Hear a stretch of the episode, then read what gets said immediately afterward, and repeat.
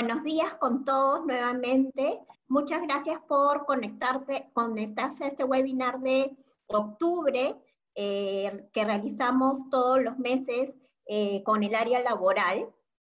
Eh, les quiero recordar ciertas premisas básicas para tener en cuenta en este webinar. En primer lugar, tener en consideración que todas las preguntas que tengan con relación a la materia que vamos a tratar esta mañana la tienen que hacer por o a través del chat de preguntas y respuestas. ¿no? Esas preguntas van a ser este, leídas por nosotros y contestadas al final de la presentación. En primer lugar, presentaré yo, eh, Cristina Oviedo Alba, espero que ya me conozcan, eh, consejera eh, del área laboral del estudio Payet.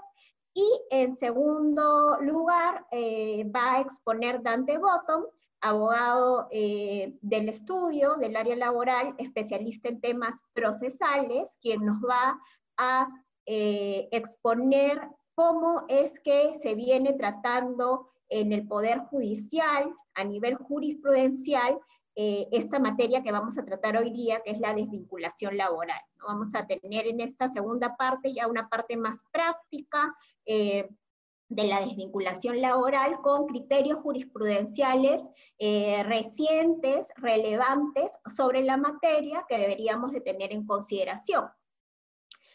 también les quiero recordar que toda la información laboral, toda la información que trabaja el área laboral, así como las demás áreas del estudio. Eh, recordarles que somos un estudio full service, que brindamos asesoría en todas las áreas del derecho. Toda información eh, legal está eh, colgada en la página web del estudio. Eh, ahí podrán encontrar el blog del estudio, los podcasts, con toda la información legal que requieren. Y asimismo, esta presentación va a estar en la web del estudio, eh, guardada en formato de video y también en el formato de podcast para que la puedan revisar en el momento que ustedes requieran. ¿Ok? Entonces, damos inicio a este webinar laboral del mes de octubre y que eh, va a tratar sobre la desvinculación laboral. ¿no? La idea de este webinar es brindarles herramientas legales, herramientas que puedan ser de utilidad para eh, el momento en que tengamos que enfrentar una desvinculación laboral. La idea es que estas desvinculaciones de personal eh, no sean eh, costosas económicamente para la empresa y que tampoco signifiquen una afectación al clima laboral o a la reputación de las empresas, que es muy importante. Entonces, la idea es brindarles herramientas legales que nos permitan eliminar o disminuir en la, mayor cantidad posible aquellos factores que podrían eh, luego eh, originar reclamos en contra de la empresa, ¿no? ya sea en sede administrativa, por ejemplo, antes una FIL, lo que podría ocasionar la imposición de multas a la empresa, o también en sede judicial, eh, y que después, por ejemplo, ocasionen la reposición del trabajador, lo que no se quiere en un, en un escenario de desvinculación. Entonces vamos a empezar.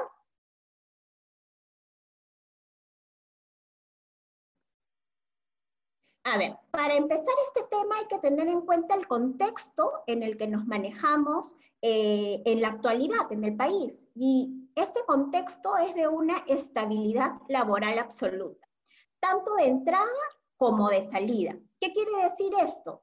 La estabilidad laboral de entrada, básicamente, en lo que respecta a la desvinculación, la encontramos reflejada en la preferencia que tiene nuestro ordenamiento laboral respecto a la contratación a plazo indefinido. Como sabemos, eh, solamente se pueden celebrar contratos de trabajo a plazo fijo en la medida que exista una causa objetiva y legal que sustente la contratación temporal de personal. En caso no sea así, se debe optar por una contratación a plazo indefinido. Y la estabilidad laboral absoluta de salida, si bien es cierto, no está recogida de manera expresa en nuestra legislación, se ha venido desarrollando jurisprudencialmente. Actualmente sabemos que ante un despido arbitrario, los trabajadores tienen la opción de elegir cuál es la reparación, o sea, cómo es que ellos eh, van a hacer o cuál va a ser la reparación frente a este despido arbitrario.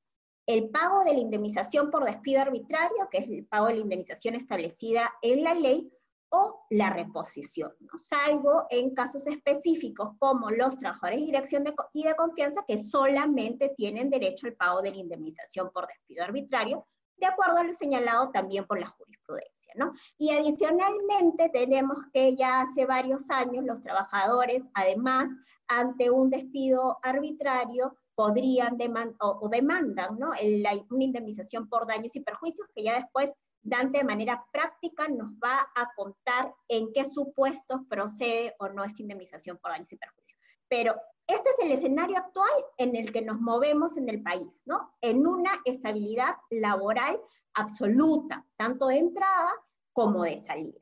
Entonces, en este escenario es que, o teniendo en cuenta este escenario, es que tenemos que nosotros manejar las desvinculaciones. Entonces, en primer lugar, para tener en cuenta eh, qué es, cómo es que vamos a actuar ante una desvinculación, hay, que tener en, consideración la contratación laboral. O sea, desde que nosotros contratamos a un trabajador, ¿no? Eh, tenemos que tener en consideración eh, qué es lo que podría pasar en caso se llega a una situación de desvinculación. Entonces, un ojo o un, punto a tener en consideración siempre son los contratos modales. Primero yo tengo que saber cómo es que voy a contratar a un trabajador. Si lo voy a contratar a plazo fijo, si lo voy a contratar a plazo indeterminado. Hemos dicho que los contratos modales o los contratos a plazo fijo solamente eh, procede su celebración eh, de manera correcta cuando existe una causa objetiva y legal eh, que realmente sustente la contratación temporal de personal. ¿Ok? Además, la contratación de personal bajo los contratos modales de trabajo a plazo fijo solamente eh, van a proceder cuando yo contrato a personal que esté cuya actividad esté relacionada directamente con esta causa legal que sustenta la contratación temporal. Por ejemplo, si yo estoy utilizando un contrato por incremento de actividades, vamos a suponer que se incrementó eh, la producción de un área determinada de la empresa porque se eh, compró mayor maquinaria, ¿no? O una nueva línea de producción.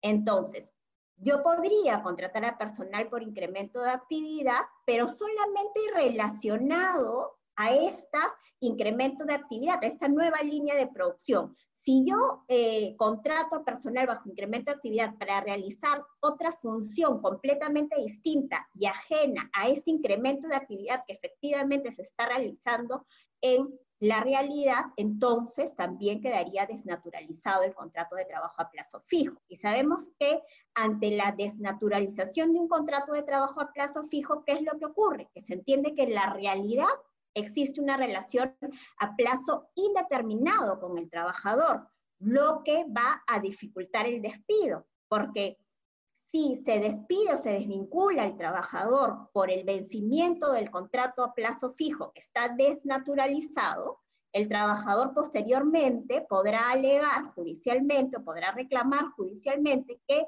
su contrato está desnaturalizado y por lo tanto él está sujeto a, un contra, a una relación laboral a plazo indeterminado y como consecuencia de ello su despido o su desvinculación por haber llegado la fecha de vencimiento de su contrato de trabajo a plazo fijo desnaturalizado, en realidad es un despido sin causa, ¿no? Y como tal, podría reclamar ya sea el pago de la indemnización por despido arbitrario o la reposición.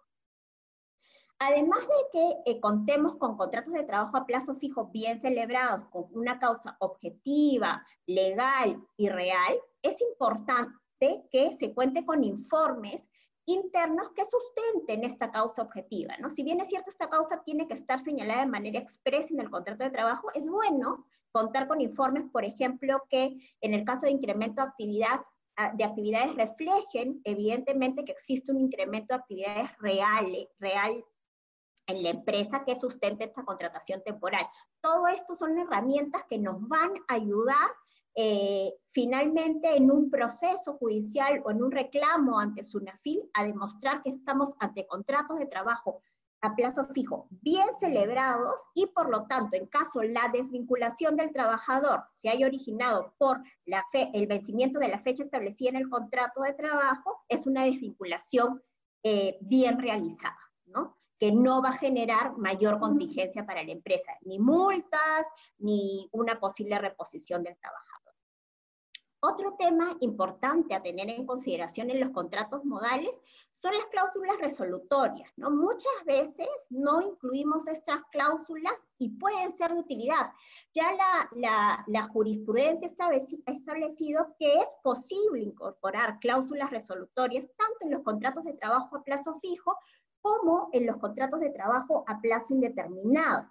¿Qué son estas cláusulas resolutorias? Básicamente se refieren a hechos ajenos a las partes que de ocurrir podrían ocasionar el término de la relación laboral de manera justificada. ¿Por qué? Porque la ley de productividad y competitividad laboral, en el artículo 16, en el literal C, establece que eh, el cumplimiento de la condición resolutoria es una causa justa de desvinculación o de extinción de la relación laboral. Sería bueno revisar en qué casos, en qué contrataciones es posible incluir estas cláusulas resolutorias que tienen que estar incluidas de manera expresa eh, por las partes, no puede ser incluida de manera tácita, eh, tiene que, eh, en la medida posible, tratarse de un hecho ajeno a las partes, no, no, no debe depender de, de un hecho que, que, debe ocurrir por voluntad de una de las partes, ¿no? Y, y todo esto ha sido, repito, regulado de manera jurisprudencial, no hay mayor referencia en, eh, en la ley, pero es posible incluir estas cláusulas resolutorias y muchas veces son de utilidad. Otro tema importante a tener en consideración cuando celebramos estos contratos modales y que son herramientas que nos van a permitir una desvinculación correcta de los trabajadores contratados a plazo fijo son los plazos de contratación.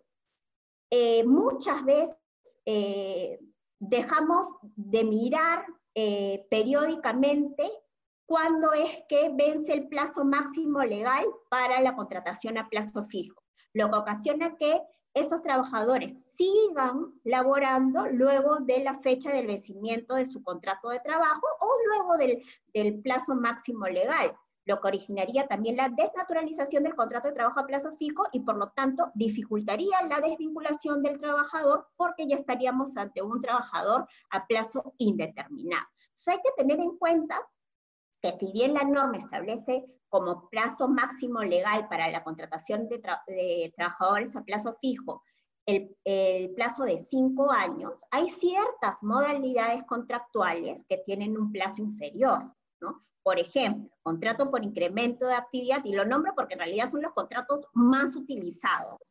Los contratos por incremento de actividad eh, o por inicio de actividades solamente tienen un plazo máximo de duración de tres años. Eh, por ejemplo, los contratos de emergencia. Muchas empresas ahora están celebrando contratos de emergencia por la coyuntura del COVID-19. Estos contratos de emergencia solamente pueden durar por el periodo de duración de la emergencia. Si ya los vamos a extender, vamos a seguir celebrando contratos de trabajo de emergencia durante todo el 2021, 2022, eso seguramente esos contratos van a quedar desnaturalizados. Entonces hay que poner mucho ojo en los plazos de los contratos de trabajo a plazo fijo, porque de no hacerlo eh, podríamos tener problemas en la desvinculación. Eh, ahora, en la contratación laboral en general, tanto de trabajadores a plazo fijo como trabajadores a plazo indeterminado, hay que tener en cuenta el periodo de prueba. El periodo de prueba es una herramienta que nos va a ayudar a la desvinculación en caso eh, la empresa compruebe que este trabajador eh, no era el que necesitaba para eh, ocupar determinado puesto. ¿no? El periodo de prueba, como sabemos, es aquel periodo en el que el, el empleador determina si realmente es el trabajador que necesita para ocupar ese puesto de trabajo y por su parte el trabajador también tiene la oportunidad durante este periodo para eh, determinar si las condiciones de trabajo son las que él quería o no. Entonces, el régimen general del periodo de prueba es de tres meses, pero acordémonos que puede ser ampliado en el, en el caso de eh, trabajadores de confianza o trabajadores que requieran un grado de calificación eh, determinado, importante, hasta seis meses, y en el caso de los trabajadores de dirección, hasta 12 meses puede ser ampliado el periodo de prueba.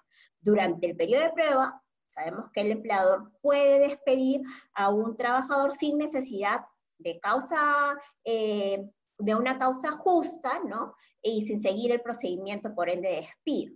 Entonces, hay que eh, poner también énfasis al momento de contratar a un trabajador si es que, o sea, tenemos que evaluar si es que corresponde o no la ampliación de este periodo de prueba. Y si correspondiera, hay que hacer, hay que hacer esta eh, ampliación en el contrato de trabajo para poder eh, tener el tiempo suficiente de determinar si eh, las partes o si el, el, trabajador era el requerido para el puesto de trabajo o no. Obviamente hay que hacer esta evaluación dentro del periodo de prueba y en la medida de lo posible no esperar pues hasta el último día para recién este, eh, lograr la desvinculación. Otro tema importante es la adecuada calificación de los trabajadores, es decir, si se trata de personal de dirección o personal de confianza.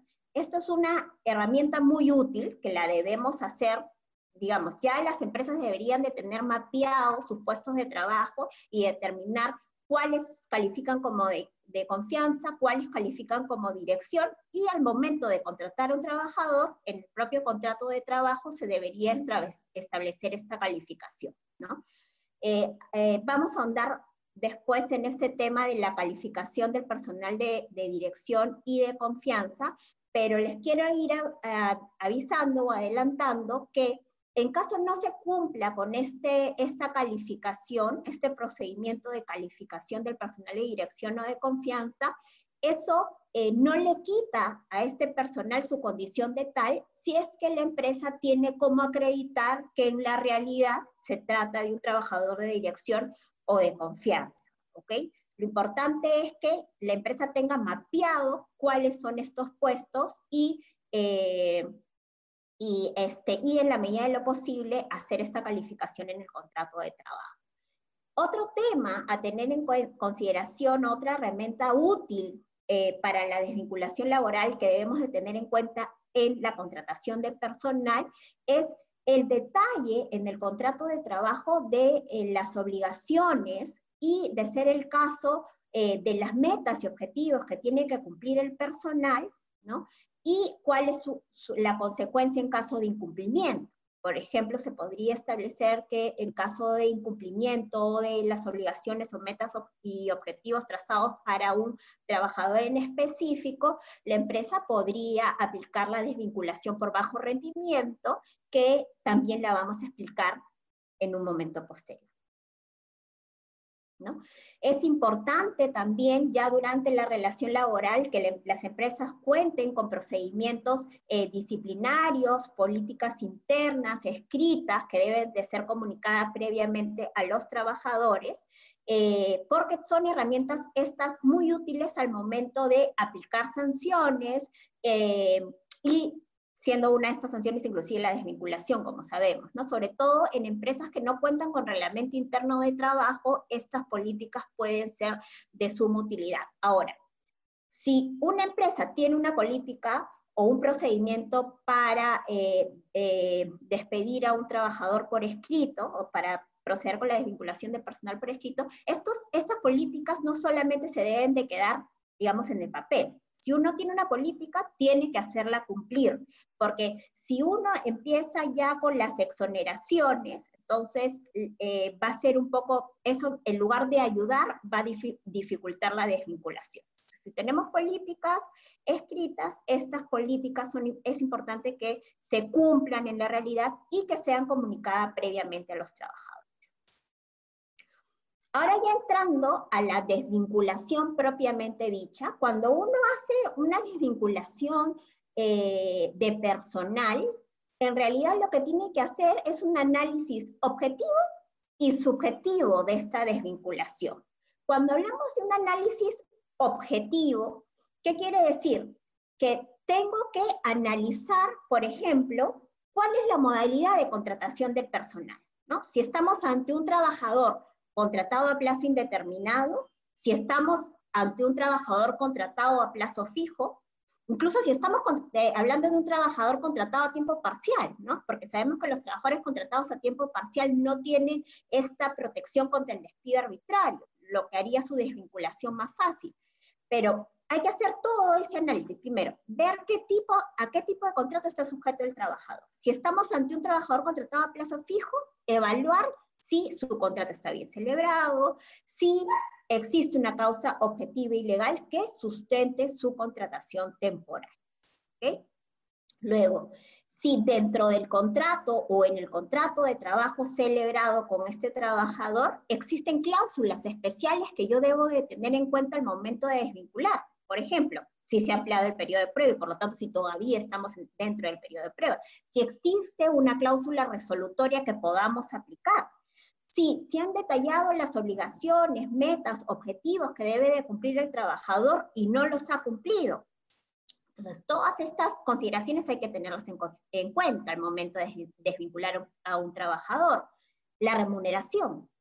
¿Cuánto es que gana este trabajador? Porque de acuerdo a su remuneración, eh, vamos a poder determinar, por ejemplo, el, eh, a cuánto asciende la indemnización por despido arbitrario, si eh, eh, se le podría otorgar algún incentivo para su salida, sin que ello genere mayor impacto para la compañía. Y por último, también habría que evaluar si existe algún sustento para desvincular a ese trabajador. Por ejemplo, si se ha cometido una falta grave o si estamos ante un caso de que exista una causa justa vinculada con su capacidad ¿no? Entonces, hay que hacer primero este análisis objetivo, pero también hay que hacer en paralelo, diría yo, es un análisis subjetivo, evaluar en sí mismo al trabajador o a los trabajadores que van a ser materia de, desvinculación. Por ejemplo, habría que evaluar la situación personal del trabajador, la edad que tiene, eh, si tiene o no carga familiar. ¿Por qué la edad? Porque es importante eh, para saber si es un trabajador que se va a poder recolocar fácilmente en el mercado o no, cuál es su experiencia, la profesión que tiene, eh, el tiempo de servicios para la empresa, eh, si tiene alguna situación de salud particular, ¿no? ¿Y qué es lo que originó esta situación de salud particular? De repente estamos ante un trabajador que eh, se accidentó, sufrió un accidente de trabajo, o adquirió una enfermedad ocupacional. ¿no? Todo esto es importante porque hay que tener en cuenta que eh, al momento de desvincular al trabajador, si no hacemos una desvinculación correcta, no solamente afecta económicamente, eh, podría afectar económicamente a la empresa, sino también puede haber una afectación del clima laboral dentro de la empresa y de la reputación eh, de la empresa en el mercado. Entonces hay que hacer este análisis objetivo y este análisis subjetivo al momento de desvincular a los trabajadores. Eh, hay que tener en cuenta, como les decía en la, diapositiva anterior, que eh, la desvinculación de un trabajador se puede dar por, eh, porque se ha incurrido, estamos hablando ya de desvinculación por causa justa, ¿no? Porque si es una causa justa vinculada con la capacidad, que son básicamente estas estas causas eh, de despido establecidas en la ley, el detrimento de la facultad física o mental o la ineptitud sobrevenida, el rendimiento deficiente, del que después vamos a hablar a detalle porque es una causa que no mucho se utiliza y que podría ser de utilidad para ustedes, y la negativa injustificada a someterse a examen médico. ¿no? Hay un procedimiento especial de despido para este, eh, estas causas justas vinculadas con la capacidad del trabajador, que básicamente incluyen eh, un preaviso de 30 días, o sea, se le tiene que otorgar al trabajador 30 días para que pueda enmendar eh, o demostrar su capacidad. Que lo dicho por el empleador, tiene que demostrar que lo dicho por el empleador en la carta de preaviso no es cierto. Y también estamos, o la legislación laboral establece causas justas de despido vinculadas con la conducta, ¿no? que son la condena eh, penal por delito doloso, estamos hablando ya de una sentencia firme, la inhabilitación del, del trabajador y la falta grave. ¿no? Eh, igual a que hay un procedimiento, pero en este caso estamos ante un procedimiento más corto porque se, se remite una carta de preaviso al trabajador, se le da un plazo eh, no menor de seis días naturales para que presente sus descargos y finalmente eh, se procederá al despido justificado en caso la respuesta del trabajador no haya sido satisfactoria para la empresa. Es de este de este tema les quería hablar particularmente porque creo que es un tema que eh, no muchas empresas le, implementan. Eh, no muchas empresas vienen a nosotros y nos dicen, eh, queremos desvincular a un trabajador porque no ha cumplido las metas, no ha cumplido los objetivos, pero no han seguido todo este procedimiento previo que hay que tomar en consideración para finalmente poder desvincular a un trabajador por bajo rendimiento. Y sin tener que pagar la indemnización y sin tener el riesgo de reposición.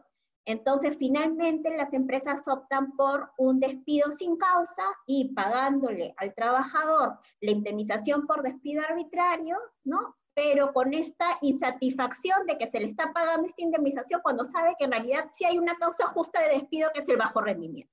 Entonces, de esto les quería, eh, les quería hablar con mayor profundidad para que lo tengan en cuenta y si están en, eh, en, este momento en alguna situación en la que tienen a un trabajador que no está cumpliendo con las metas y objetivos trazados y por ende tiene un bajo rendimiento, sepan qué es lo que tienen que hacer para poder llegar a un despido justificado y después no se queden con el sinsabor de tener que pagarle esta indemnización por despido arbitrario a un trabajador que no tiene el rendimiento ¿no? que no alcanzó eh, las metas u objetivos en la empresa. Entonces, primero, tener en consideración que la desvinculación de un trabajador por bajo rendimiento puede ser una causa o, el bajo rendimiento puede ser una causa justa vinculada con la capacidad o con la conducta del trabajador. De estas dos maneras está contemplada esta causa justa de despido en la legislación laboral. La principal diferencia es que cuando hablamos del bajo rendimiento como causa vinculada a la conducta del trabajador, esto eh, quiere decir o está ligada a una, un bajo rendimiento voluntario deliberado del trabajador. El trabajador deliberadamente baja su rendimiento. En la capacidad, no, eh, cuando hablamos del bajo rendimiento como una causa justa vinculada con la capacidad del trabajador, no existe esta deliberalidad, no existe esta, este factor voluntario del trabajador. Primero vamos a hablar de esta causa vinculada a la capacidad. De acuerdo a lo establecido en el ordenamiento legal, eh, se tiene que, eh, debemos estar ante un caso en el que el trabajador tiene un bajo rendimiento de manera constante, ¿no? Por un periodo de tiempo razonable. ¿no? Y este bajo rendimiento se debe de medir teniendo en cuenta dos factores. El primer lugar, el rendimiento propio del trabajador. O sea, se debe tratar de un trabajador que, por ejemplo, a, inicios del año tuvo un excelente rendimiento y hace tres meses, cuatro meses, cinco meses, seis meses viene bajando su rendimiento. Y además el otro factor a tener en consideración es el rendimiento de otros trabajadores que realizan labores similares y en las mismas condiciones. Este trabajador tiene que tener un rendimiento por debajo de estos trabajadores. Ahora, este bajo rendimiento debe de eh, estar relacionado a elementos, eh, o, no puede estar relacionado a elementos externos, a eventos externos. Por ejemplo, da la coyuntura actual, vamos a, suponer que estamos en una empresa que eh, estuvo eh, cerrado, no pudo operar por el COVID-19, ¿ok? O estuvo operando parcialmente. Y por, debido a ello es que el, trabajador no no ha podido cumplir con sus metas objetivos. En este caso no estaríamos ante un supuesto de bajo rendimiento eh, que podría dar lugar al despido del trabajador por una causa vinculada a su capacidad, porque este bajo rendimiento podría imputarse a eventos externos, en este caso a la pandemia del COVID-19. ¿Ok? No, no debe, este rendimiento no debe ser consecuencia de un evento externo. Eh, ahora, ¿Cómo es que hacemos o cómo es que, eh, qué es lo que deben de tener en cuenta las empresas para finalmente poder desvincular a un trabajador por bajo rendimiento eh, por esta causal vinculada a su capacidad? Es que la empresa tiene que estar atenta del, eh, del cumplimiento de las metas por parte de los trabajadores. Si una empresa ha eh, establecido metas u objetivos que deben de cumplir determinados trabajadores, este cumplimiento de metas y objetivos debe de ser revisado periódicamente. Y cuando la empresa determine o vea que no se está cumpliendo con estos objetivos, tiene que avisar ello a los trabajadores. ¿No? necesariamente tiene que ser a través de un memorándum, puede ser a través de un correo electrónico, se debe de dejar constancia que efectivamente el trabajador no está cumpliendo con, con las metas y objetivos trazados por la empresa y eh, por lo tanto se le exhorta al cumplimiento de, de estos objetivos y de estas metas. ¿no? Eh, esto es muy importante porque esto va a ayudar a la empresa a poder acreditar que estamos ante eh, una desvinculación con causa justa vinculada con la capacidad. ¿Ok? Y eh, digamos, si es que no se cuenta con estos antecedentes previos de comunicación de, las medidas eh, o de, esta falta de cumplimiento de las metas y objetivos y esta medidas que, podría proponer la empresa para enmendar esta situación y que por lo tanto los trabajadores o el trabajador pueda cumplir con estas metas y objetivos, entonces después podría ser cuestionado esta esta, la aplicación de esta causa justa de despido. Entonces, no solamente basta con tener metas y objetivos trazados para determinados trabajadores, sino que es importante que se revise periódicamente el cumplimiento de estas metas, que en caso no se cumplan, se dé aviso al trabajador, por si, mediante un correo electrónico podría ser, como les dije, ¿no? Eh, se podría avisar que no se está cumpliendo, que en este mes no se ha llegado a esta meta, cuáles son las medidas que propone la empresa para poder llegar a estas metas y objetivos, y si el trabajador sigue con este incumplimiento eh, de las metas y objetivos y sigue con un bajo rendimiento en función a su rendimiento pasado y al rendimiento de, sus pares, entonces podríamos estar ante una desvinculación eh, sustentada en esta causa justa. Ahora, como hemos dicho, eh, el procedimiento de despido por o sustentado en una causa justa vinculada a la capacidad del trabajador tiene un procedimiento distinto, un poco más largo al establecido para las faltas graves. Este procedimiento implica que igual se inicia con eh, la remisión de una carta de preaviso de imputación de, esta causa justa de despido y se le otorga un 30 días al trabajador para que eh, pueda corregir su rendimiento, en este caso, ¿no? Demostrar su capacidad. En este caso, como el trabajador tiene que demostrar su capacidad, no eh, procedería la exoneración del trabajador al centro de trabajo, porque justamente en esos 30 días él tiene que demostrar que sí es capaz para cumplir las metas y objetivos. cumplidos estos 30 días, en caso no demuestre su capacidad, entonces la empresa ya podrá proceder con el despido. ¿No? Y como en toda desvinculación, dentro de las 48 horas producidas, eh, la misma deberá de otorgarse todos los documentos vinculados al cese y pagarse la liquidación de beneficios sociales. Ahora, como dije en un inicio, también el bajo rendimiento está contemplado en la legislación laboral como una causa justa vinculada a la conducta del trabajador, pero estamos hablando acá de un bajo rendimiento voluntario, deliberado del trabajador y también de manera reiterada. ¿no? En, este, en este caso también hay que descartar eh, eh, situaciones ajenas al propio trabajador que podrían haber eh, implicado esta disminución. Por ejemplo, que de repente el trabajador no está cumpliendo con sus, con sus metas, objetivos trazados, porque no se le otorgaron las herramientas para realizar su trabajo. En ese caso, no, no estaríamos ante esta causa justa de despido. Eh, igual que en el caso eh, de la causa justa vinculada a la capacidad, hay que tener objetivos y metas, eh, digamos, establecidos por escrito, podrían ser en el contrato de trabajo, en algún otro documento. Lo importante es que estas metas y objetivos estén por escrito y que hayan sido comunicadas previamente al trabajador. ¿ok?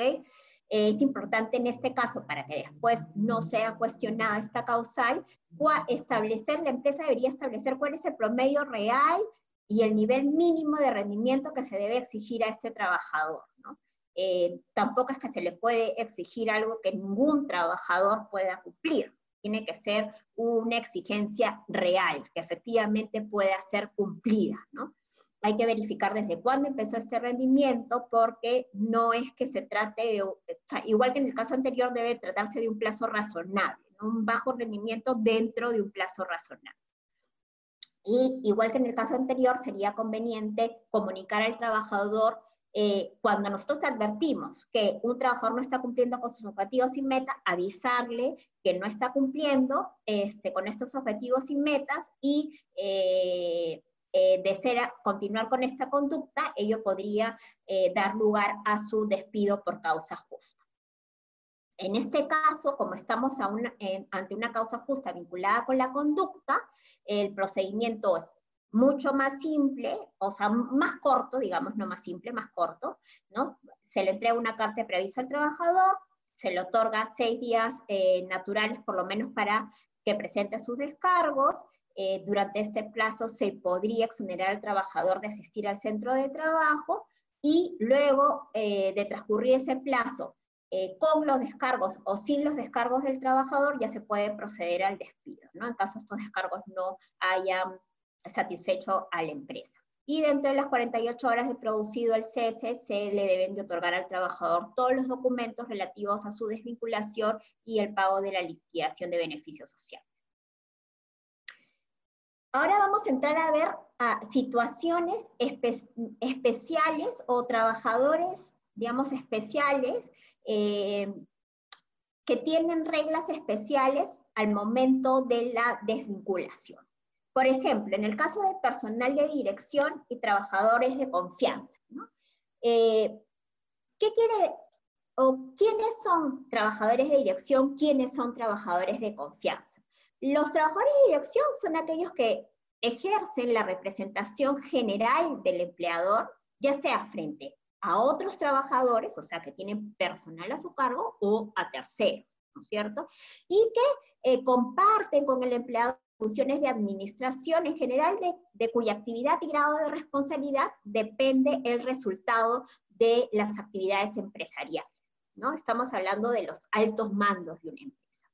Y los trabajadores de confianza son aquellos que laboran en contacto personal y directo con el personal de dirección, que, aquellos que tienen acceso también a información confidencial o de carácter reservado de la empresa y cuyas opiniones o cuyos informes son presentados directamente al personal de dirección porque justamente trabajan en contacto personal y directo con el personal de dirección y así contribuyen a la eh, formación de las decisiones empresariales. ¿No? Esta es la definición legal de los trabajadores de dirección y los trabajadores de confianza. En, la legislación se establece un procedimiento a seguir para la calificación de este personal, que básicamente implica que se debe comunicar a los trabajadores que se tratan de trabajadores de, de dirección o se trata de trabajadores de confianza. Esto puede ser hecho en el mismo contrato En caso no lo hayan hecho así, se puede enviar una comunicación escrita a estos trabajadores informándoles que ocupan un puesto de dirección o un puesto de confianza y además se tiene que realizar la consignación de esta calificación en las planillas y en las boletas de pago. Como les dije antes, eh, el hecho de que no hayan calificado a este personal, pero en la realidad sí son trabajadores de dirección o de confianza conforme a las labores que realizan y a las maneras en que realizan estas labores, entonces no importa eh, que no hayan seguido el procedimiento que antes les he señalado, eh, si es que en la realidad o tienen medios eh, probatorios para acreditar que efectivamente se tratan de trabajadores de confianza o de dirección. Aunque facilita mucho y es una herramienta muy útil luego en un proceso judicial que, el trabaja, que se haber cumplido con este procedimiento.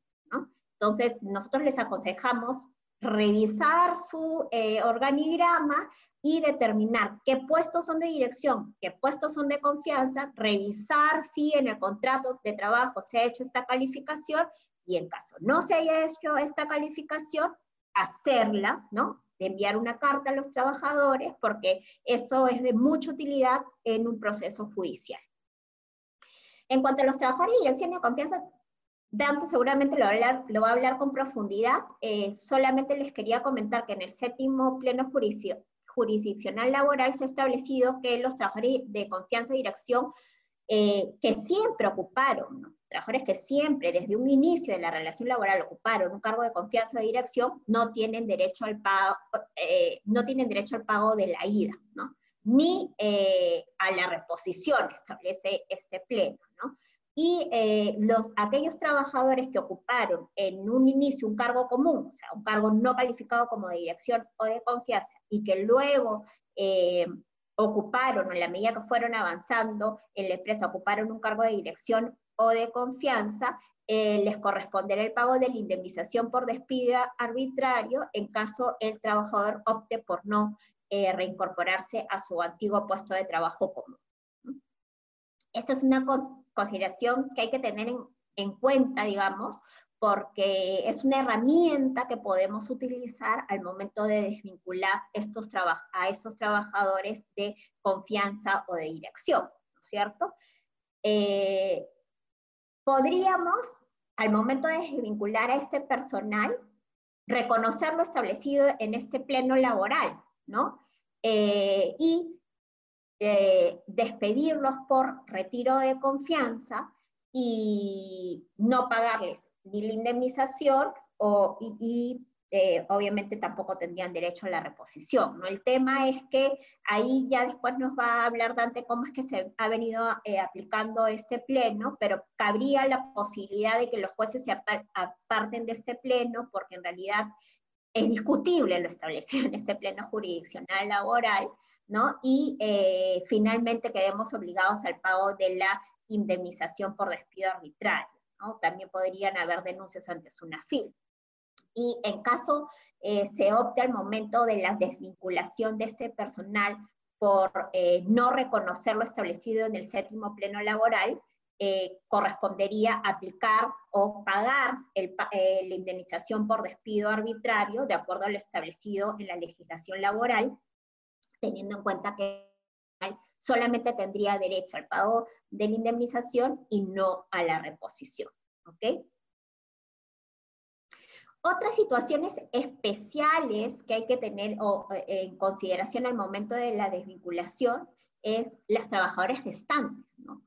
Hay que, ya Dante nos va a hablar de pronunciamientos interesantes sobre este, esta, estas trabajadores que se encuentran en esta situación, pero hay que tener en consideración que la legislación laboral establece que es nulo el despido que tenga como motivo, como sustento, el embarazo, eh, eh, la lactancia, ¿no? el embarazo consecuencias sobre la lactancia. Entonces, incluso se establece que se presume que eh, un despido tiene como sustento alguno de los motivos antes señalados en caso no haya causa justa. Entonces, eh, hay que eh, evaluar eh, eh, muy bien y trabajar muy bien las desvinculaciones de trabajadores gestantes. El tema de los dirigentes sindicales. Recordamos que existe el fuero sindical, que es una figura que otorga protección a los dirigentes sindicales eh, contra el despido sin causa justa.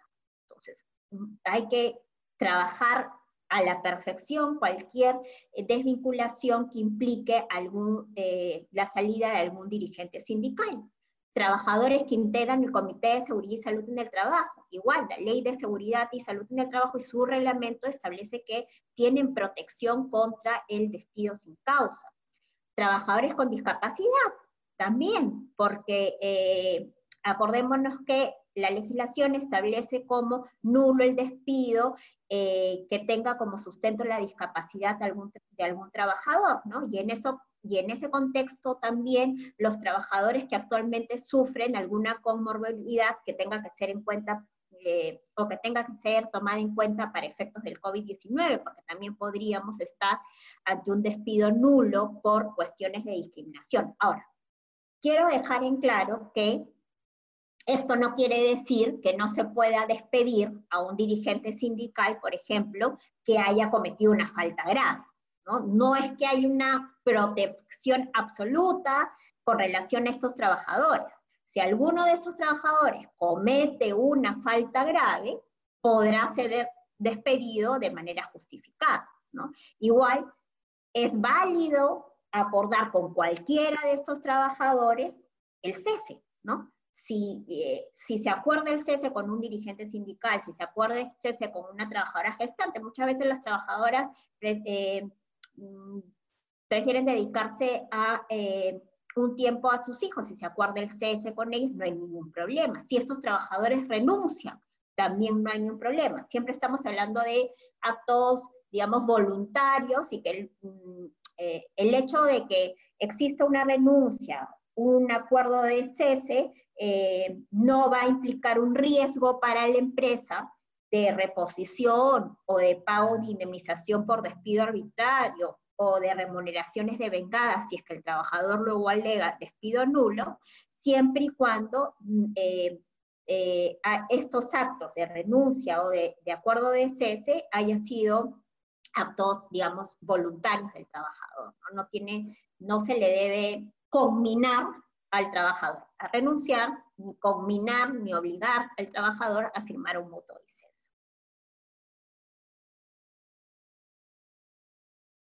En cuanto a ya a los incentivos que se pueden otorgar para la salida del trabajador, voy a ir muy rápido con este tema porque todos ya, ya, ya lo deben de, conocer. En cuanto al retiro de confianza, hemos hablado que se paga la indemnización por despido arbitrario en caso, digamos, nos apartemos de lo establecido en el séptimo pleno jurisdiccional eh, laboral, solo aplica para trabajadores de confianza y de dirección. En este caso, si acepta el pago de la ida o no acepta el pago de la ida, no habría igual riesgo de reposición de acuerdo a lo establecido por la jurisprudencia. Y recordemos que el pago de la indemnización por despido o este concepto no está afecto al impuesto a la renta y es un gasto deducible. En el caso de un despido sin causa o un despido arbitrario, se tiene que pagar la indemnización por despido arbitrario y eh, no va a haber riesgo de reposición en la medida que este pago sea aceptado por el trabajador. ¿no? Y eh, en el caso de los contratos de trabajo a plazo fijo, el riesgo de reposición va a estar eh, vinculado ¿no? Bueno, igual que en los contratos a plazo indefinido, o sea, se podría dar lugar a este riesgo en la medida que el trabajador no acepte el pago de la indemnización por despido arbitrario. Igual, como hemos dicho, hay que verificar la causa justa que sustente esta contratación temporal para ver si en la realidad estamos ante un contrato a plazo indefinido o no y qué hacer en esta situación. Muchas empresas en esta coyuntura están eh, estableciendo y practicando programas de retiro que involucran el pago de sumas de dinero equivalentes a la indemnización por despido arbitrario que le podría haber correspondido al trabajador en caso de un despido sin causa, el pago de ratificaciones extraordinarias.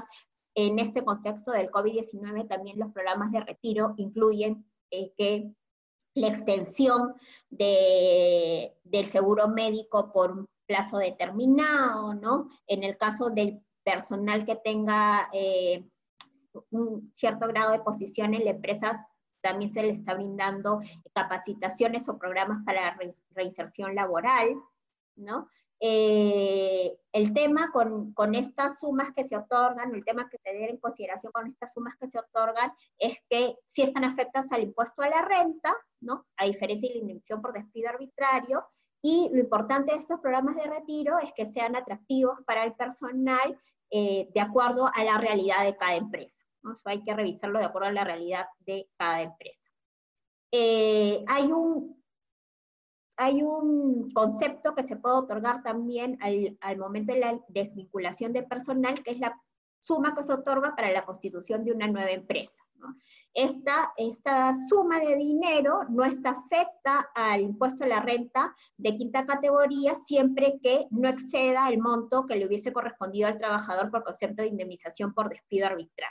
El exceso sí está afecto al impuesto a la renta y si bien este, este concepto puede resultar atractivo, es importante que al momento que se otorgue, la empresa tome en consideración ciertas pautas eh, para verificar que efectivamente esta suma de dinero eh, vaya a ser eh, destinada a la constitución de una nueva empresa.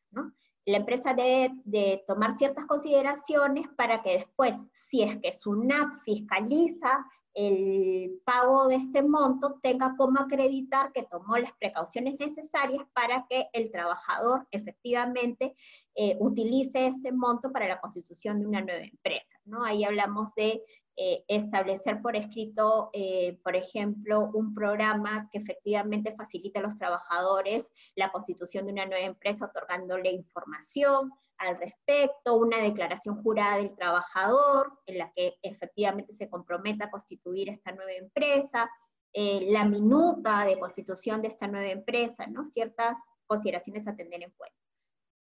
El cese colectivo, muy rápido les quería eh, comentar que efectivamente eso es una herramienta con la que cuentan las empresas para eh, desvincular personal.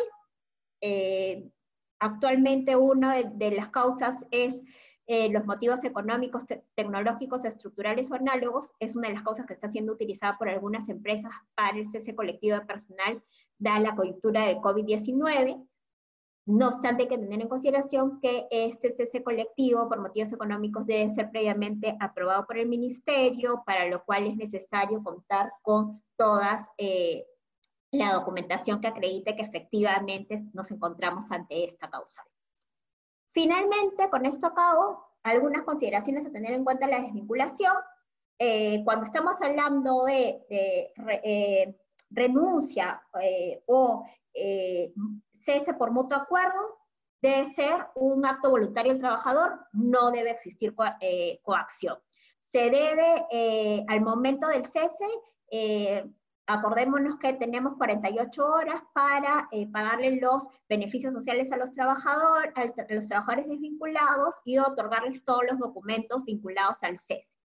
Estamos hablando de certificado de trabajo, liquidación de beneficios sociales, carta de liberación de CTS, informar al trabajador por escrito sobre la posibilidad que tiene de extender su póliza de seguro de vida ley, practicar exámenes médicos de salida, esto es muy importante, sobre todo trabajadores que durante la relación laboral se han estado quejando de alguna dolencia o trabajadores que realizan actividades de alto riesgo, y eh, importante establecer eh, la baja del, del T-registro, ¿no? En el, el, plazo que se establece legalmente y otorgar esta constancia de cese en caso los trabajadores desvinculados soliciten esta constancia. Bueno, hasta aquí mi participación. Ahora los dejo con Dante, que les va a hablar sobre los pronunciamientos judiciales vinculados a la desvinculación de personal que deberíamos de tener en consideración actualmente. Dante, adelante.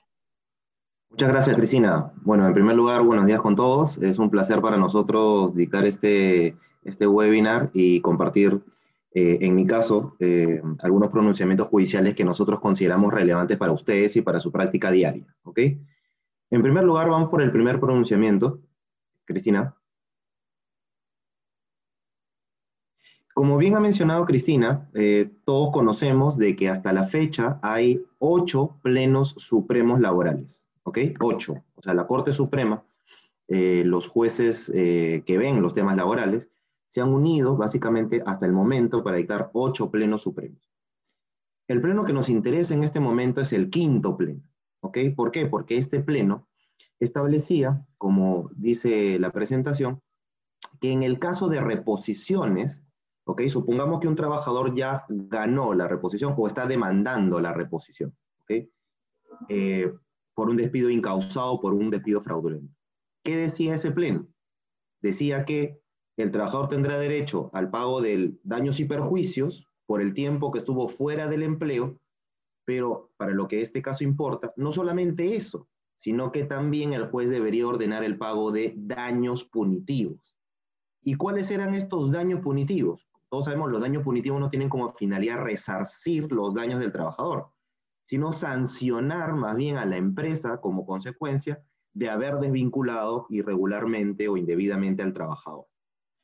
Muchos, incluyéndome y Cristina también, en diversos foros, mostramos nuestra disconformidad con esta posición de los daños punitivos, habida cuenta que era ilegal, porque no tenemos ninguna norma jurídica que establezca que un empleador debe pagar daños punitivos al desvincular a un trabajador.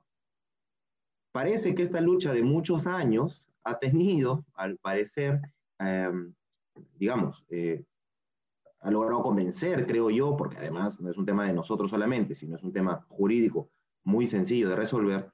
Hace pocos días, en Lima, se ha expedido el Pleno Jurisdiccional Distrital, y en este pleno jurisdiccional distrital de Lima, los jueces de Lima, de paz letrados especializados y jueces superiores, han determinado que no corresponde el pago de daños punitivos. Razones, miles, que podríamos ampliar, pero soy respetuoso también de su tiempo, pero básicamente por lo que decía, es ilegal ordenar el pago de daños punitivos. La Corte Suprema puede interpretar las normas, puede Em, determinar los hechos del caso, pero crear obligaciones no establecidas legalmente escapa ciertamente a sus funciones porque esas son funciones legislativas. Entonces, vamos encontrando, no solamente en este caso, sino en otros que vamos a ir discutiendo luego, discrepancias entre lo que viene decidiendo la Corte Suprema y lo que ya han anunciado los jueces, de, insisto, de primera y segunda instancia, que van a resolver en los casos, en este eh, caso en particular, en Lima. ¿ok? Este es un pleno distrital de Lima que se ha emitido hace no más de dos semanas. Entonces, si ustedes tienen casos en los que un trabajador está demandando, por ejemplo, daños y perjuicios e incluye eh, los daños punitivos, podrían ustedes utilizar el segundo pleno distrital para eh, solventar su defensa, ¿no? Pasamos a la siguiente, por favor. Ahora, es importante tener en cuenta lo siguiente, ¿no? Vamos a vincular esta sentencia, esta casación, que es la 10956-2017 TANNA, con la siguiente diapositiva. Pasamos a la siguiente diapositiva, Cristina. ¿Por qué? El siguiente tema importante que ustedes deben tener en cuenta, seguramente muchos ya lo conocen, es que el año pasado se dictó este Pleno Jurisdiccional Nacional Laboral. ¿Ok? Nuevamente, ya no los jueces de Lima, sino los jueces de primera y segunda instancia de todo el Perú se juntaron para establecer algunas pautas. Insisto, seguimos en el marco de un trabajador que está peticionando la reposición o readmisión en el empleo. Y no solamente desea su readmisión, sino también el pago de daños y perjuicios, como mencionaba Cristina.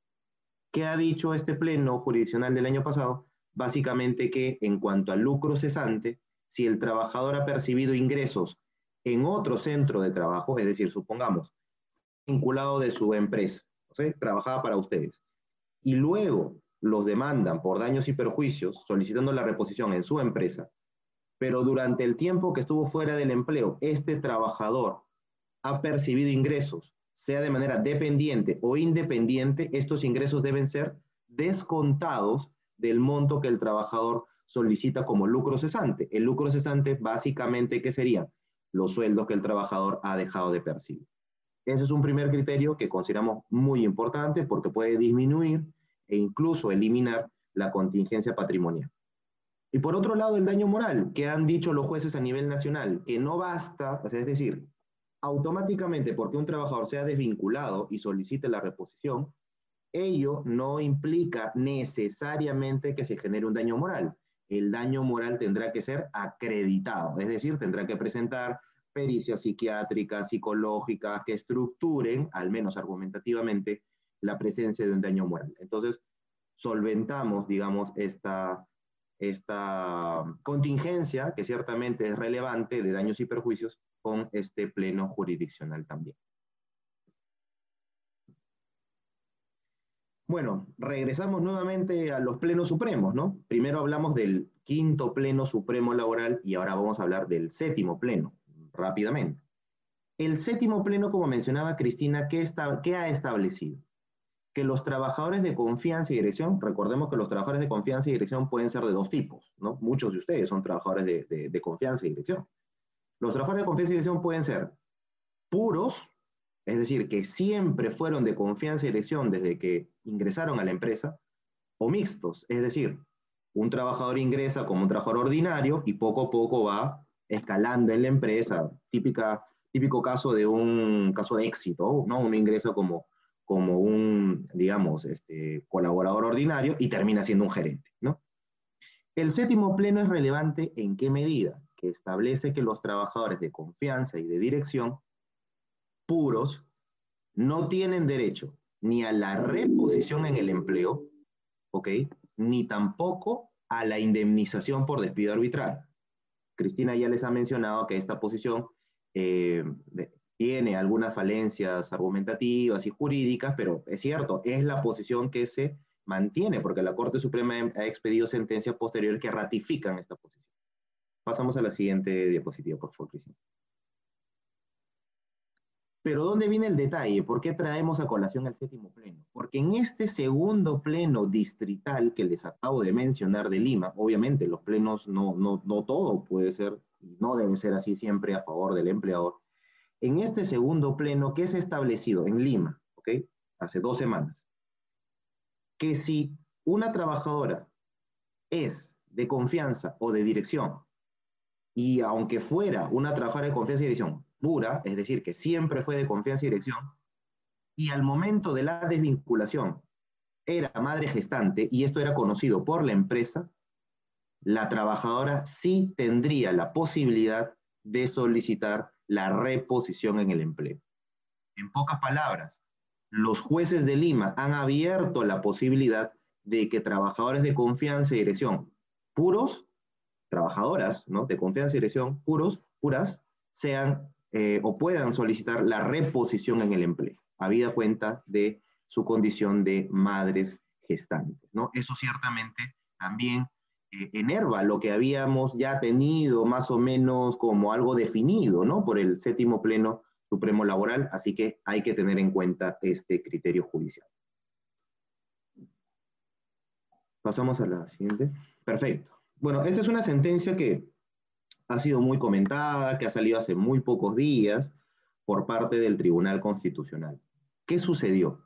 Una empresa eh, decidió colocar cámaras de videovigilancia en el área de producción. ¿Ok? Y esto, digamos, es usual porque había cuenta pues que eh, las empresas pues desean preservar su seguridad, la seguridad de sus trabajadores, el debido funcionamiento de la empresa, etc. Lo que sucedió es que el sindicato, ¿no? que estaba eh, vigente, digamos, o que existía en la empresa, consideraba que la instalación de estas cámaras de videovigilancia violentaban diversos derechos, ¿no? Por ejemplo, su derecho a la dignidad, su derecho a em, la intimidad, ¿no? Y que les generaba una perturbación, digamos, em, psicológica, ¿ok? Entonces, fueron a un proceso de amparo que el Tribunal Constitucional ha resuelto hace pocos días criterios que ha establecido el Tribunal Constitucional que desde nuestro punto de vista son muy importantes. Primero, que el empleador tiene el derecho, y esto ha sido muy importante que el tribunal lo reconozca, porque muy pocas veces se lee en una sentencia judicial esto, el, el empleador tiene en, en atribuciones, o mejor dicho, como consecuencia de su poder de dirección, el colocar cámaras de videovigilancia porque el empleador tiene la facultad de dirigir, fiscalizar y sancionar a sus trabajadores. Entonces, ¿forma parte del poder de dirección colocar cámaras de videovigilancia? La respuesta es sí. ¿Por qué? Lo dice también el tribunal. Porque las cámaras de videovigilancia permite el logro de objetivos empresariales. Por ejemplo, si yo lo que quiero es verificar la producción y que nadie se distraiga, digamos, durante la producción para evitar, por ejemplo, accidentes o problemas o, que se malogren las máquinas, etc., pues por supuesto que las cámaras de videovigilancia colaboran en ese sentido. Dos temas adicionales que ustedes ven en la presentación que dice el tribunal y que realmente son muy importantes tenerlo en cuenta. Y es que el empleador debe, no solo puede, sino que debe fiscalizar la ejecución de las labores encomendadas a los trabajadores. ¿Por qué? Porque el empleador es el responsable, y ustedes lo saben perfectamente, ante un accidente de trabajo o una enfermedad profesional que sufra el trabajador en el desempeño de sus funciones. Entonces, si yo coloco una cámara de vigilancia en el área de producción, por ejemplo, y eso ayuda a poder evitar riesgos para los trabajadores, entonces eso es perfectamente constitucional y perfectamente legal. ¿Ok? Claro, unos, eh, antes de pasar a, la siguiente presentación, es que las cámaras de vigilancia deberían estar en espacios visibles, ¿no? Eh, no ser necesariamente cámaras ocultas y ser de conocimiento de los trabajadores para evitar justamente ese cuestionamiento que la sentencia no aborda, pero que nosotros le sugerimos, ¿no? Si van a colocar, colocar cámaras de vigilancia, que sea en un lugar visible a todas luces, porque finalmente lo que estamos haciendo es controlar las labores. Obviamente hay lugares en los que las cámaras de videovigilancia no pueden ser colocadas, ¿no? Vestuarios, servicios higiénicos, en el actario, etc., ¿no? En lugares como esos nosotros consideramos que no es posible.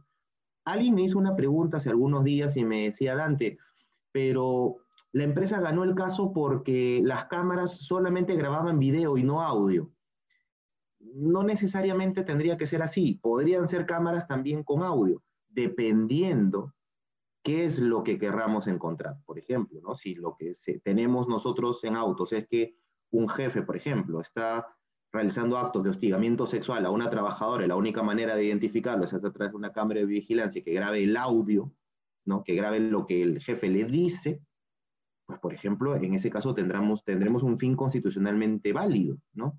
Lo que hay que tener en cuenta es que hay que analizar cada caso en concreto para verificar si sería absolutamente necesario que las cámaras de videovigilancia tuvieran audio. Si no lo tuvieran, también no habría ningún problema porque eso es lo que resuelve el tribunal. Ahora sí pasamos a la siguiente diapositiva. Esta es una sentencia importante y con esto ya vamos acabando, nos falta muy poco para entrar a la etapa de, de preguntas. Es el uso del correo electrónico, ¿no? ¿En qué sentido? Eh, muchos trabajadores, lamentablemente, utilizan el correo electrónico para eh, fines no necesariamente laborales, ¿no? Para fines no corporativos y para fines personales. ¿Qué ha dicho el Tribunal Constitucional, insisto, también hace muy pocos días, hace no más de un mes, en esta sentencia que ustedes tienen descrita ahí? Básicamente lo que ha eh, establecido el Tribunal Constitucional es que el empleador puede y tiene el derecho de fiscalizar el correcto uso de los correos electrónicos. ¿Dónde está, digamos, el elemento central de esta posibilidad? De que el eh, empleador haya eliminado lo que se denomina la expectativa de confidencialidad. ¿Cómo se elimina la expectativa de confidencialidad?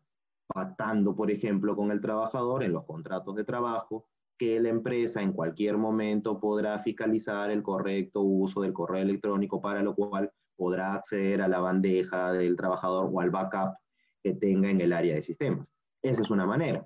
Otra, establecerlo en el reglamento interno de trabajo que haya sido otorgado al trabajador.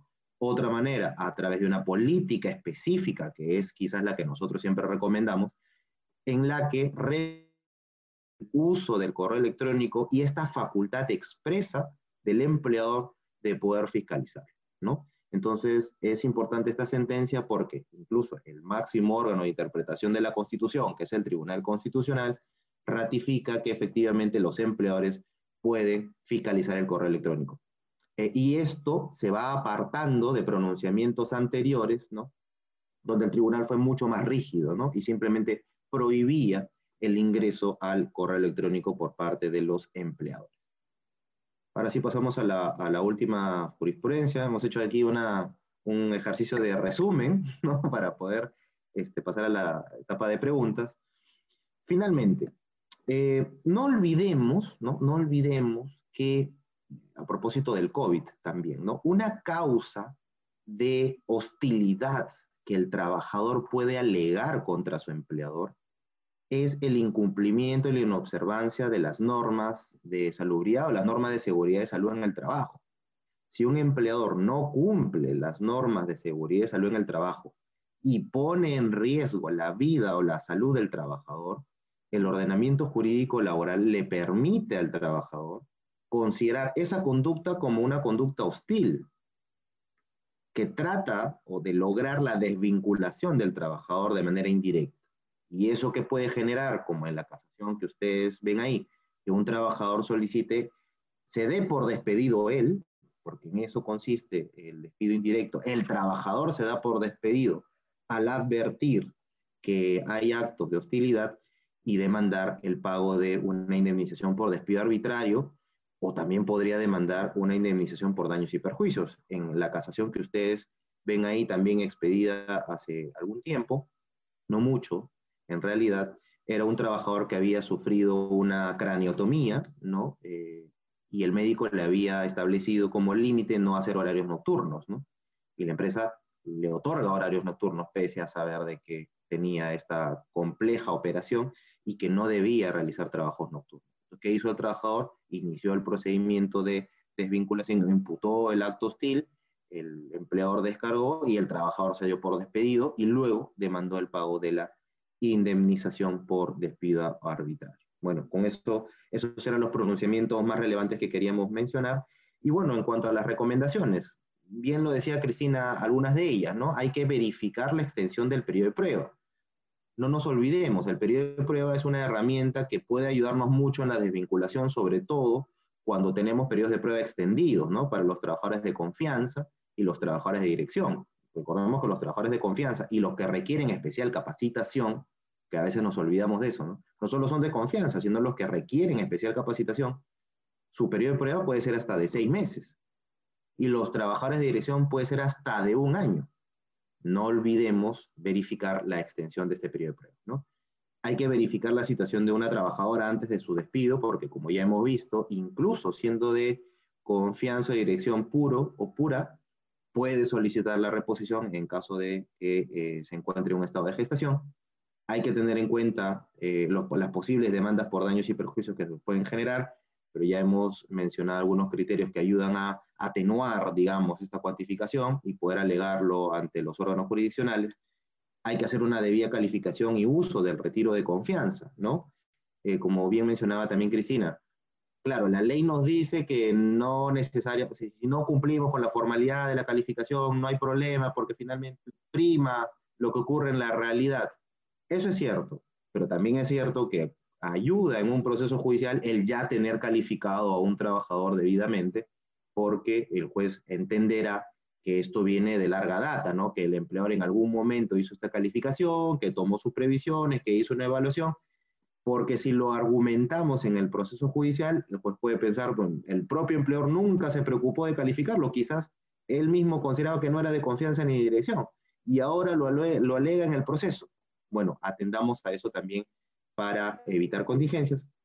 Bueno, y siempre la recomendación en cuanto a la videovigilancia y el uso de herramientas de trabajo eh, es establecer políticas, ¿no? Porque esto que hemos mencionado sobre el correo electrónico y la posibilidad de controlar el correcto uso del correo electrónico, no solamente es extendible al correo electrónico, también es extendible al uso de la computadora en general, también al celular, también a cualquier herramienta de trabajo que uno otorgue a un trabajador, siempre es mejor tener estas políticas internas de correcto uso de estas herramientas de trabajo. Bueno, eso era lo que yo quería compartir con ustedes y gustoso eh, responder sus preguntas o dudas.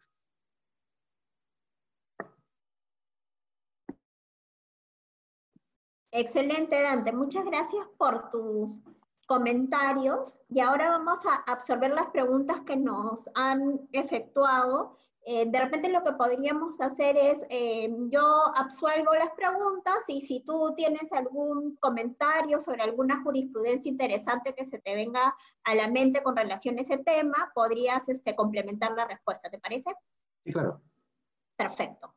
Entonces, eh, preguntan sobre la desnaturalización de los contratos a plazo fijo. Señalan que si, por ejemplo, se suscribe un contrato por incremento de actividad primero de tres meses, luego de un mes, y así se van haciendo renovaciones mensuales, si esto implicaría o no la desnaturalización. Hay que tener en consideración que, eh, digamos, no hay un plazo mínimo de, contratas, de vigencia de los contratos de trabajo a plazo fijo, se podrían suscribir cada mes, cada tres meses. Lo importante es que en el momento de la contratación y durante la vigencia de este contrato de trabajo a plazo fijo, realmente exista la causa objetiva que sustenta la contratación temporal y que se ha establecido en el contrato. ¿no? Ahora, de repente, eh, el hecho de que los trabajadores sean renovados mensualmente eh, eso sí podría afectar, por ejemplo, el clima laboral por esta situación de incertidumbre. ¿no? Había que, de repente mirarlo por ese lado. No sé qué tan conveniente para el clima laboral sea tener trabajadores eh, cuyo contrato vence cada mes. Desde el punto de vista de la jurisprudencia, ¿hay algún pronunciamiento interesante sobre este tema Dante, a tener en consideración? ¿Se te viene a la mente? Eh, no, en realidad jamás un juez de trabajo ha desnaturalizado un contrato sujeto a modalidad por el solo hecho de alegar de que las renovaciones eran por muy corto tiempo, ¿no? O sea, en realidad jamás, no es una causa de desnaturalización prevista en la ley, pero tampoco es que a un juez se le haya ocurrido hasta la fecha, ¿no? Hasta la fecha. Ok, perfecto. En cuanto a los contratos de obra y servicio específico, señalan o preguntan si se trata del mismo contrato o si son dos contratos distintos y el plazo, ¿no? Em, en cuanto al, si se trata de dos contratos distintos, en realidad, cuando hablamos de contrato de obra o servicio específico, estamos hablando de contratos que están eh, relacionados directamente con una, por ejemplo, con una obra eh, que tiene un determinado eh, vigencia temporal, ¿no? O con un servicio este, también que es de naturaleza temporal, eh, no permanente. O sea, no estamos hablando de servicios eh, vinculados a un puesto de trabajo ordinario de la empresa, un puesto de trabajo que sea permanente, que siempre necesita ser cubierto por la empresa, sino que estamos hablando de situaciones estrictamente temporales. Y en cuanto al plazo de vigencia, de repente ahí nos puedes comentar cuál es lo que dice la jurisprudencia con relación al plazo de vigencia. Si bien es cierto, la ley te establecen que el plazo máximo de todos los contratos es de cinco años, en la jurisprudencia sí se ha establecido algo sobre la materia, ¿no? Sí, Cristina, efectivamente. Bueno, ahí, a propósito de las creaciones judiciales, eh, la Corte Suprema sí ha establecido hace ya varios años, y este criterio no ha variado, que si bien es cierto el contrato de obra o servicio podría estar sujeto a los cinco años, digamos, como son la generalidad de los casos, pero ha dicho de que en realidad el contrato de, de, obra o servicio, el de obra está vinculado a la obra y el servicio específico al servicio específico. Pero sí ha establecido un tope de ocho años, ¿no? Ha establecido ocho años. ¿Por qué? Porque mm, ha mencionado que eh, en virtud del principio de razonabilidad y proporcionalidad serían ocho años. Perfecto. Entonces ahí tenemos que jurisprudencialmente se ha establecido que los contratos por obra o servicio específico se pueden extender hasta ocho años, teniendo en cuenta que siempre estamos hablando de eh, labores de naturaleza temporal, no de naturaleza permanente. En cuanto al periodo de prueba, eh, hacen una consulta interesante. Señalan lo siguiente. Se contrató a una persona durante ya, ya una vez originada la pandemia, se contrató una persona y eh, una vez contratada, esta persona se le contrató para realizar labores de manera presencial y una vez contratada esta persona informó que era parte del grupo de riesgo. Entonces, no digamos, legalmente la empresa no podría obligarle a realizar labores de manera presencial justamente porque es parte del grupo de riesgo y preguntan si es que es posible despedirla durante el periodo de prueba o no. ¿no? O si este despido podría ser considerado como discriminatorio y por lo tanto nulo. A ver, eh, teniendo en cuenta que si, si al momento de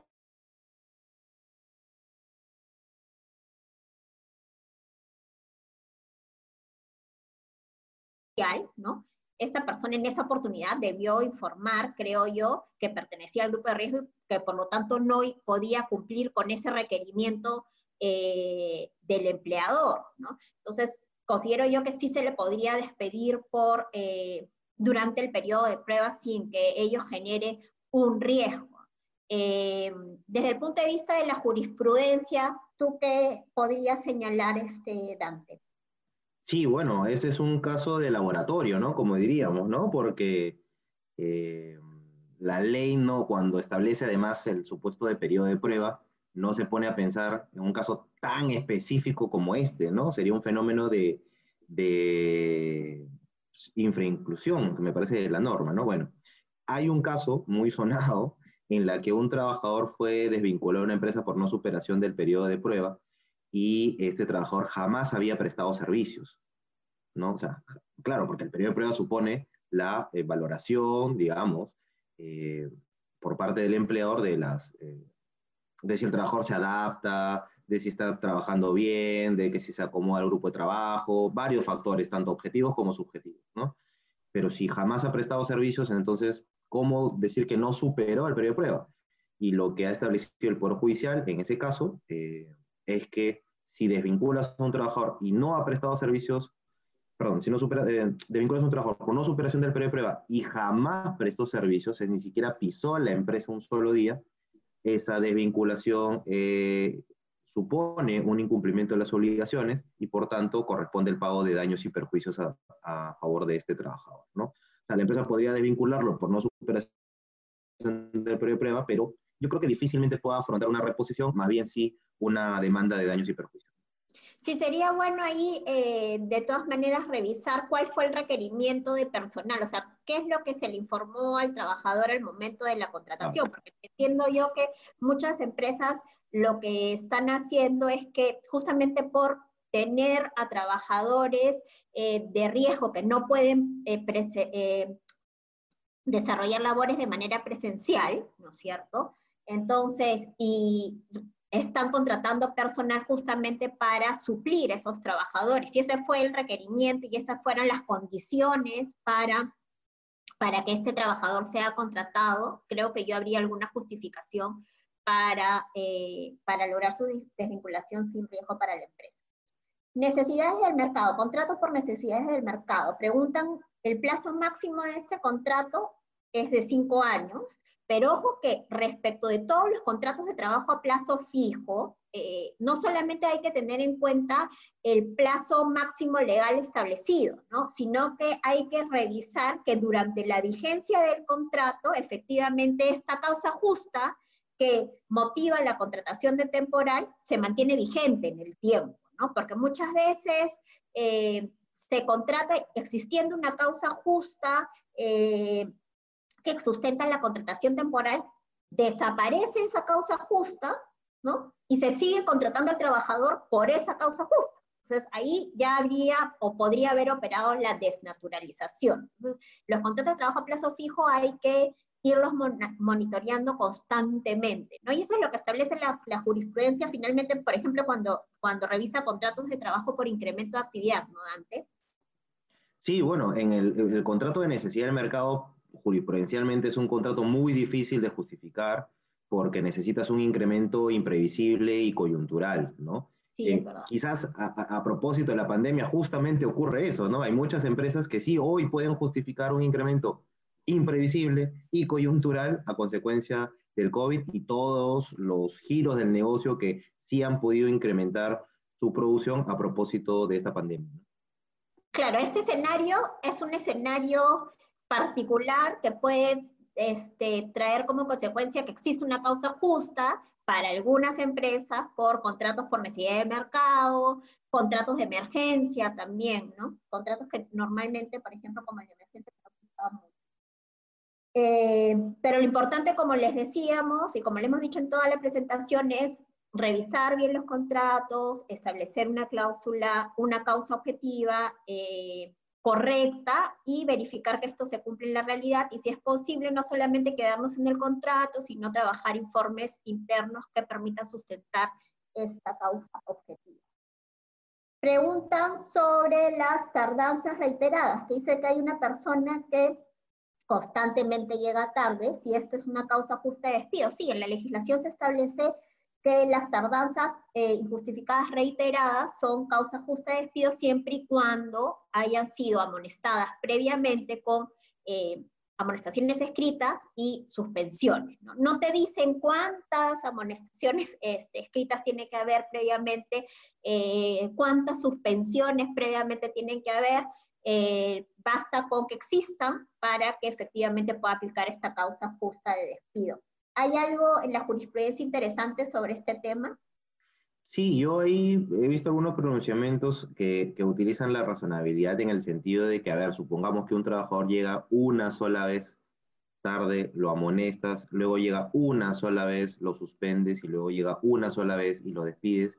Si bien es cierto, encajamos en el supuesto de la ley, tengamos en cuenta que para desvincular a un trabajador y despedirlo, en particular por causa justa, vinculada por su conducta o por falta grave, eh, siempre debemos respetar el principio de proporcionalidad. ¿no? En la aplicación del principio de proporcionalidad deberíamos, me parece, ¿no? si son dos o más tardanzas, ya amonestar, dos o más tardanzas, ya suspender, dos o más tardanzas, ya eh, despedir, me parece. ¿no? Ese es un criterio que, que la jurisprudencia, digamos, ha sentado, este, porque claro, ¿por qué lo ha hecho? Porque muy pocas empresas también es que despidan a alguien por llegar una sola vez este, tarde, ¿no? Normalmente ya es un fenómeno constante, ¿no? Y, cansado, ¿no? En la empresa. Claro. Desvinculación por jubilación. Eh, entiendo que hablan de la jubilación llegada ya a los 70 años, o sea, la jubilación obligatoria como causa justa de despido, ¿no? Señalan si hay un procedimiento a seguir en este caso, simplemente es informarle al trabajador que ha llegado a la edad de jubilación y, que la jubilación obligatoria es a los 70 años y que procede su cese por este motivo, ¿no? En la jurisprudencia, eh, que, por ejemplo, de repente podemos comentar este, estas jurisprudencias que establecen si es posible o no despedir a un trabajador luego de superar, o sea, luego de, de, de cumplido los 70 años, ¿no? luego de su cumpleaños, digamos. Claro, lo que, lo que pasa es que eh, una, si uno revisa el artículo 16 ¿no? de la ley, encuentra que una de las causas de, de, de, desvinculación o de extinción del contrato de trabajo es la jubilación, ¿no? Y luego si vamos a las normas reglamentarias encontramos la jubilación obligatoria a los 70 años. Entonces, claro, eh, ¿cómo se entendía esto? Ah, si un trabajador cumple 70 años, ese día deberías desvincular, es decir, a propósito que está celebrando su cumpleaños en la empresa, ese día en la tarde Además de la torta, le mandas... Regalo de cumpleaños. De regalo le mandas la carta, ¿no? Le mandas la carta diciendo, señor, muchas gracias por sus servicios. No te estoy despidiendo, sino que es la causa de extinción del artículo 16. Obviamente muchas empresas, por mil razones vinculadas al clima laboral, adecuada gestión de los recursos humanos, etc., no hacían esto. Entonces, el, trabajador seguía prestando sus servicios. ¿Y dónde venía el, el asunto? Que el trabajador era desvinculado, digamos, a los 71 años, 72, 73, 80, lo que fue. Y luego este trabajador demandaba daños de indemnización por despido arbitrario, diciendo yo he continuado. Y si yo he continuado es porque la empresa me lo ha permitido. Por tanto, mi desvinculación ya no es la del artículo 16, si eso es un despido arbitrario. Bueno, la Corte Suprema ya zanjó esta discusión, no en uno, sino en más de cinco pronunciamientos. Este criterio me parece que es totalmente razonable, en el sentido de decir que la causa prevista en la ley significa que a partir de los 70 años, el trabajador ya no tiene estabilidad, y puede ser desvinculado por la empresa. Único caso de excepción, obviamente puede ser desvinculado sin el pago de la indemnización. Único caso de excepción, si hay un pacto expreso. tiene que haber un pacto expreso. Que puede ser con el propio trabajador o a través de un convenio colectivo, por ejemplo, ¿no? Por ejemplo, también, por ejemplo. Ok, perfecto.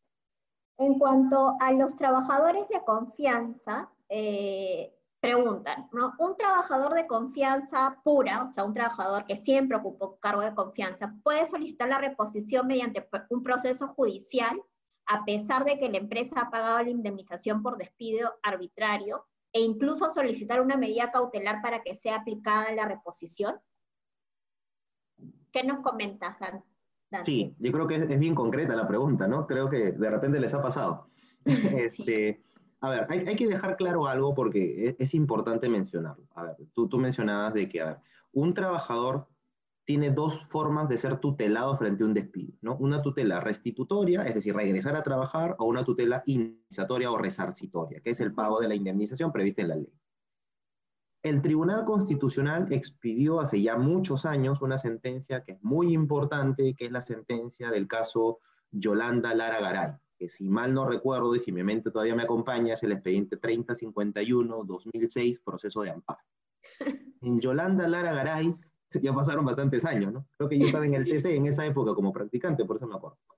En Yolanda Lara Garay, el tribunal estableció una regla que es muy importante para los empleadores y que deberían hacerlo, ¿no? Y si no lo hacen, bueno, háganlo, ¿no? Es que para desvincular al trabajador tienen que haber dos liquidaciones. Una, donde estén todos los beneficios al cese, es decir, gratificaciones, ETS, vacaciones, bonificaciones, lo que fuera. Y en otra, en otra liquidación la indemnización por despido arbitral. Si cualquier trabajador, al margen si es de confianza o no, esto aplica para cualquier trabajador, cualquier trabajador cobra las indemnizaciones realizadas de esta manera, ya optó por una de las dos formas de tutela. No, claro, lo que está pasando en algunos procesos judiciales es que están diciendo, digamos, cobran la indemnización, depositan el dinero y luego dicen, no, me he arrepentido, ¿no? La verdad que fue una mala decisión, yo quiero regresar a trabajar. Los jueces están siendo muy severos en este tema y diciendo, señor, más aún si eres un trabajador de confianza de dirección, ¿no? Usted tuvo toda la posibilidad de pensarlo, usted ya cobró la indemnización, no hay posibilidad de reposición alguna.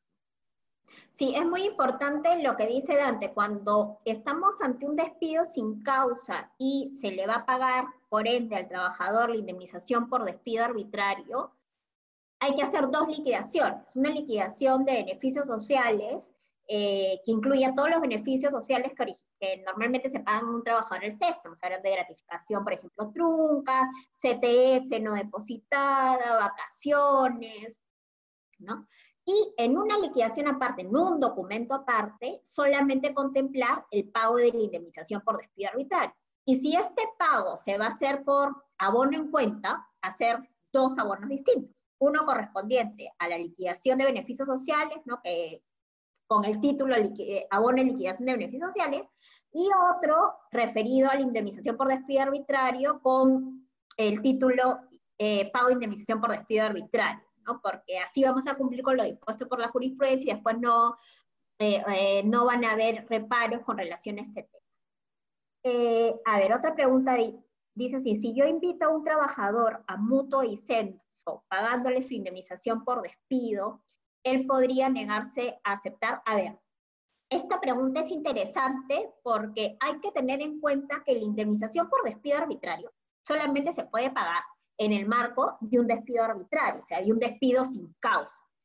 Eh, si este va a ser el motivo del despido, de la desvinculación, el despido sin causa, corresponde el pago de la indemnización legal por despido arbitrario bajo ese nombre, digamos.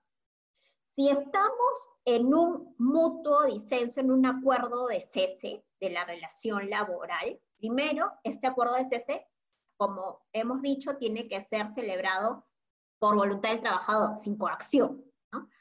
Entonces, eh, se acuerda con este trabajador celebrar este acuerdo, pero en este escenario no procede el pago de la indemnización por despido arbitrario como tal. O sea, no podríamos expedir o emitir una liquidación de indemnización por despido arbitrario.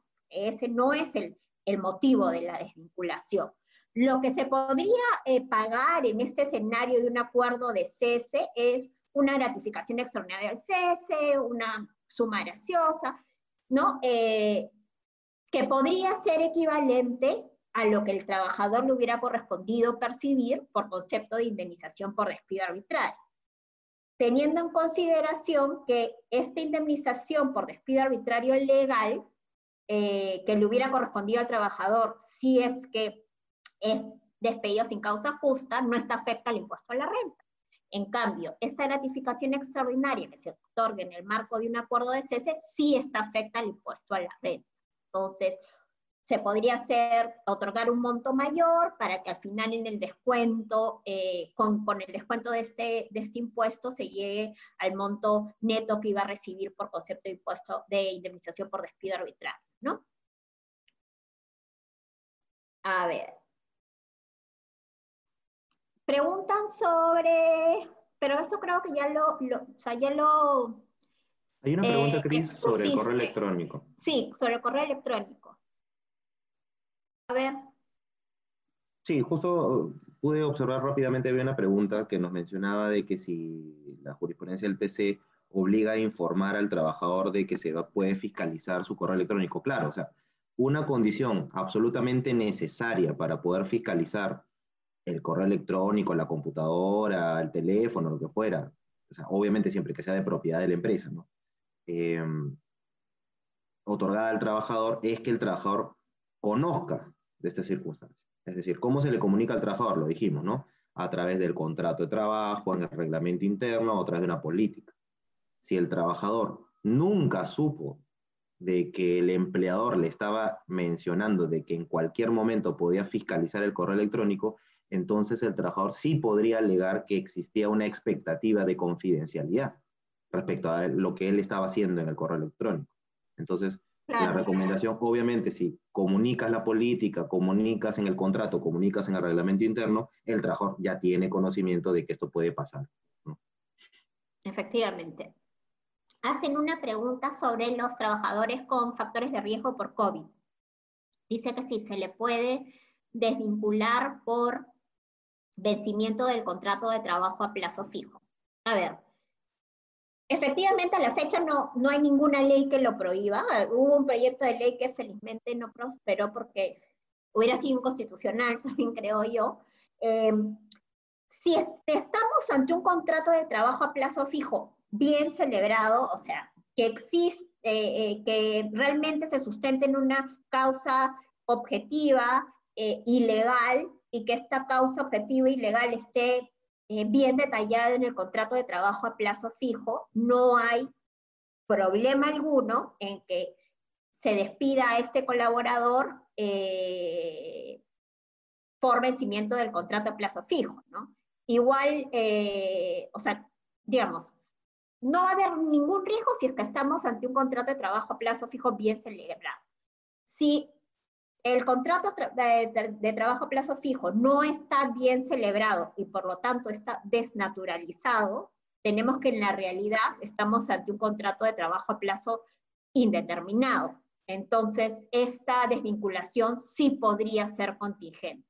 En este caso, lo que hay que revisar es el contrato de trabajo a plazo fijo y eh, establecer cuál sería la mejor salida para la desvinculación del personal luego de este análisis, ¿no? ¿Ves alguna otra? Eh? Sí, había una pregunta en la que se menciona Cristina, eh, yendo más atrás, en este contexto, ¿es válido, válido indicar en una convocatoria de empleo como requisito no tener ningún factor de riesgo? Interesante la pregunta ligada al, a la consulta que, a ver, hay una obligación de no eh, es, emitir propuestas de trabajo discriminatorias, ¿no? Esto es una obligación, digamos, legal, hay una ley que prohíbe la discriminación en las ofertas de empleo.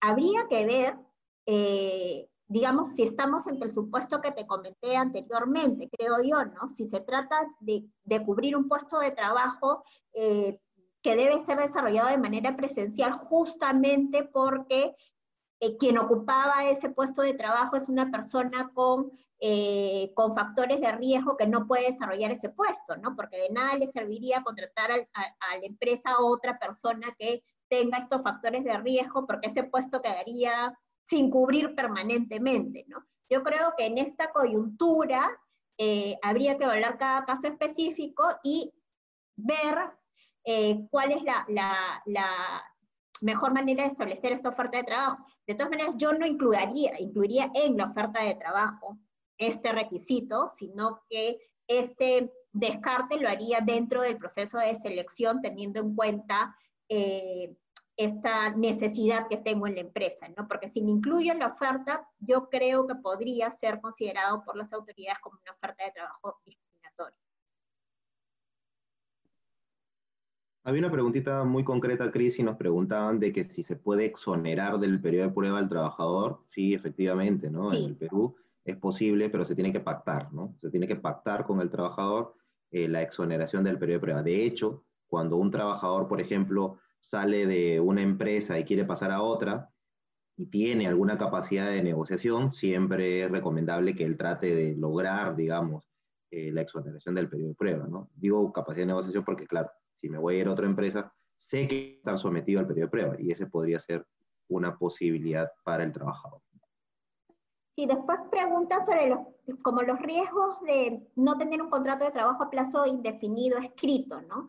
Eh, nuestra recomendación es que siempre se cuente con contratos de trabajo escrito, porque ahí justamente, como comentamos al principio de la exposición, es posible establecer una serie de herramientas eh, que van a ser útiles para la empresa a lo largo de la relación laboral. No estamos hablando, por ejemplo, se podría incluir el tema de la calificación del personal como trabajador de dirección de confianza, extensión del periodo de prueba, alguna cláusula resolutoria. En el caso que estemos ante un trabajador que tenga que cumplir objetivos y metas, se podrían establecer los objetivos y metas. ¿Y qué pasa si eh, se, va, incumplen con estos objetivos y metas, qué es lo que podría hacer la empresa. Entonces, siempre es mejor contar con un contrato escrito.